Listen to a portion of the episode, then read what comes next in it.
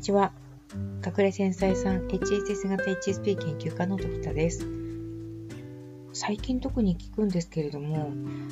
あの、自分は HSS 型 HSP ですか？っていうふうに聞かれることや、と、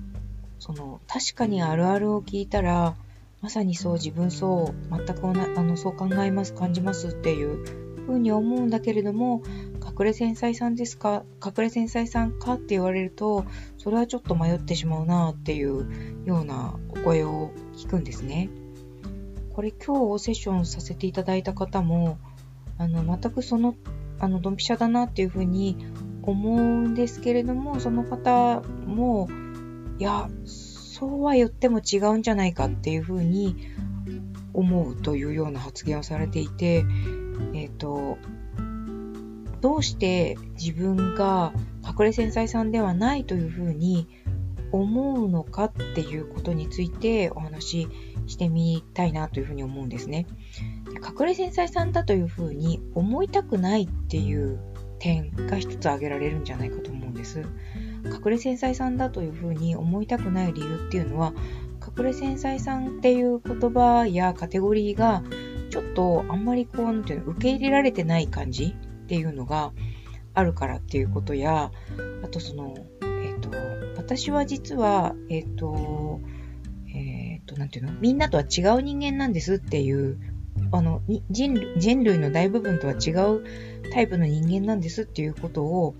あの、知られたくないっていう、こう、拒否的な、否定的な、あの、反射、反応で、そういうふうに思、思いたい部分や、その方が、えっ、ー、と、安全であるっていう警戒心から、あの、自分が隠れ繊細さんであるっていう風に、うんと、ストンと腑に落ちないような仕組みを持ってるのかもしれない。ちょっとややこしい言い方ですね。まあ、あの、隠れ繊細さんですっていう風に大手を振って言えないってことなんですよね。その、大手を振って言えるっていうのは、どこかこう、自信があるというか、そのカテゴリーにいるっていうことを自慢できたりする場合じゃないですか。例えば、うん、そうだな。えっ、ー、と、やっぱり、えっ、ー、と、大勢がいる方に、い、あの、所属してる方が安心ですよね。そういう意味では、隠れ繊細さんっていうのは本当にどんなに、えっ、ー、と、たくさんいるとあ、いるわけじゃないんですけど、どんなにたくさんいたとしても、6%しかいないわけで、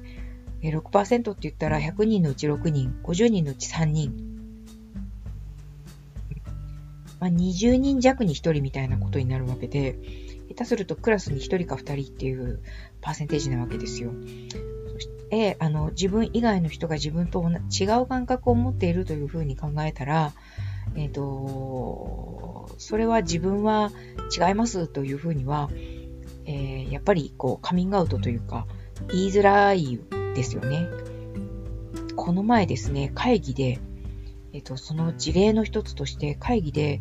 えっ、ー、と、賛成か反対かっていうのを挙手制で、えっ、と、決める、あの、マンションの理事会っていうのがあるんですけど、その理事会に参加した時に私以外は、まあ全員男性なわけですよね。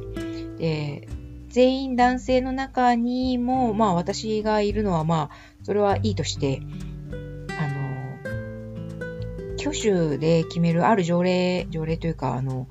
えっ、ー、と、議題に関して賛成の人手を挙げてくださいというふうな話になった時に、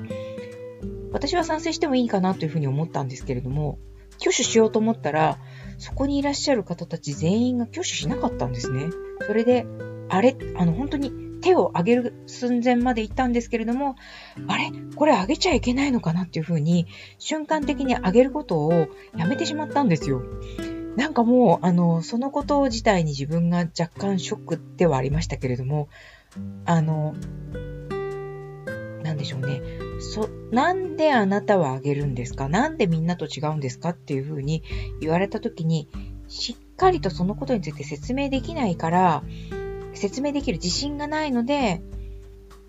みんなと同じにしておこうっていうふうに引いちゃったっていうことが、その時ああったんだと思うんですね。あやっぱりあの、